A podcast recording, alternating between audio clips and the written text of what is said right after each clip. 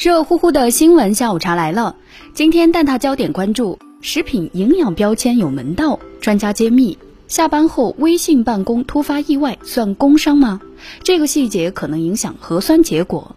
首先关注的焦点是食品营养标签有门道，专家揭秘。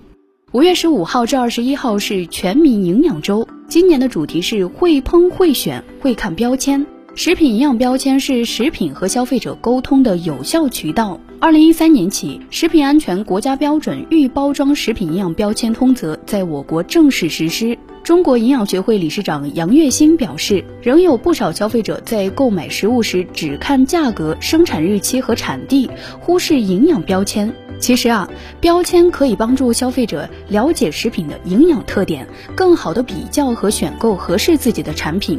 那么在选购预包装食品时，营养标签应该怎么看呢？国家食品安全风险评估中心副主任樊永强介绍，要特别注意产品配料表和营养成分。看配料表的时候，建议记住一个原则：按照标准要求，配料表应该按照加入量递减顺序排列，排在前几位的一定是这个产品的主要原料。营养成分表写出了每份食品中营养成分的具体含量。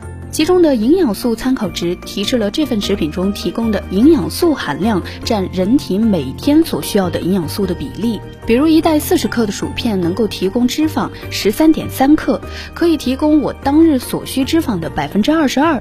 这就警示吃完这一袋薯片后，我的脂肪摄入量已经够高了。吃其他食品时就要更加控制油脂摄入。此外，专家还提示还要关注隐性钠的存在。除了食盐外，加工食品中使用的焦磷酸钠、抗坏血酸钠等都可以成为钠的摄入来源。一日三餐怎么吃更科学、更营养、更健康？中国居民膳食指南二零二二提出了这些准则，比如要坚持食物多样、合理搭配，坚持谷物为主的平衡膳食模式。每天的膳食啊，应该包括谷薯类、蔬菜、水果、鱼、蛋奶和豆类食物等。平均每天摄入十二种食物，每周二十五种以上，合理搭配。另外还要注意吃动平衡，各年龄段的人群都应该天天进行身体活动，比如每周至少进行五天中等强度身体活动，累计一百五十分钟以上。主动身体活动最好每天走六千步，鼓励适当进行高强度有氧运动，减少久坐时间，每小时起来动一动。下面关注的焦点是：下班后微信办公突发意外算工伤吗？最近，广州铁路运输中级法院发布广州市二零二一年度行政诉讼十大典型案例，其中一个案例值得关注。男子石某宇在二零二零年的一天下班回家后突发疾病身亡，发病前还一直通过微信处理工作事宜，所以石某宇的家人就为他申请工伤。广州铁路运输法院一审判决驳回诉讼请求，后来呢，家人又提起上诉。之后，广州铁路运输中级法院二审认为，石某宇的微信聊天记录显示，他经常下班后用微信回复工作信息。结合广州市贸易有限公司员工董某陈述，他和石某宇负责的工厂晚上都在生产，在生产过程中遇到问题都会互相联系，多年来一直如此。由此可见，石某宇回家后继续处理工作是常态。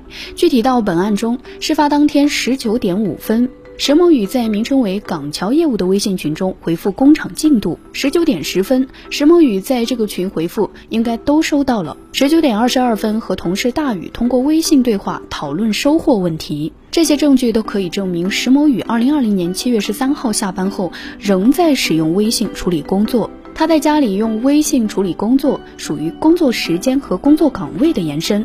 虽然石某宇最后推送信息的时间是十九点二十二分，和他倒地的时间十九点四十分存在时间差，但考虑到突发疾病发病到死亡有一个持续的阶段和过程，而且在十九点二十二分后，石某宇再没有推送信息，所以可以认定石某宇符合在工作时间和工作岗位突发疾病的情形。二审法院最后决定撤销一审判决，撤销广州市荔湾区人力资源和社会保障局作出的被诉不予认定工伤决定书，责令广州市荔湾区人力资源和社会保障局在判决生效之日起六十天内对石某宇家人的工伤认定申请重新作出处理。最后关注的焦点是这个细节可能影响核酸结果。最近做核酸前三十分钟内别喝热水登上热搜，这真的会影响核酸检测结果吗？可能有的朋友在微信群或朋友圈中会看到这样的消息：做核酸前要清洗口腔、喝水，否则会出现假阳性。饮酒后要充分喝水漱口，才能去查核酸。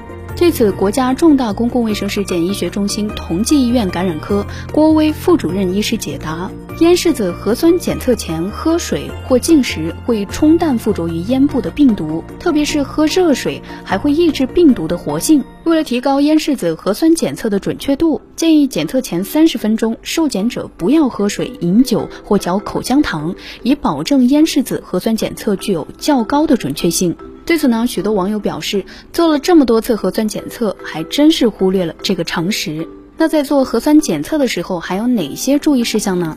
玲玲提醒大家，在做核酸检测采样的时候，头部微扬放松，嘴张大，做啊的口型，但不建议发出啊的声音，同时屏住呼吸，以减少感染的风险。另外，在采集核酸的时候，不要用手触碰采样的桌面，也不要把手机、身份证等个人物件放在桌面上。好了，本期节目就到这里。每天下午五点，蛋挞焦点准时送达。我们下期见。本栏目由南方都市报出品。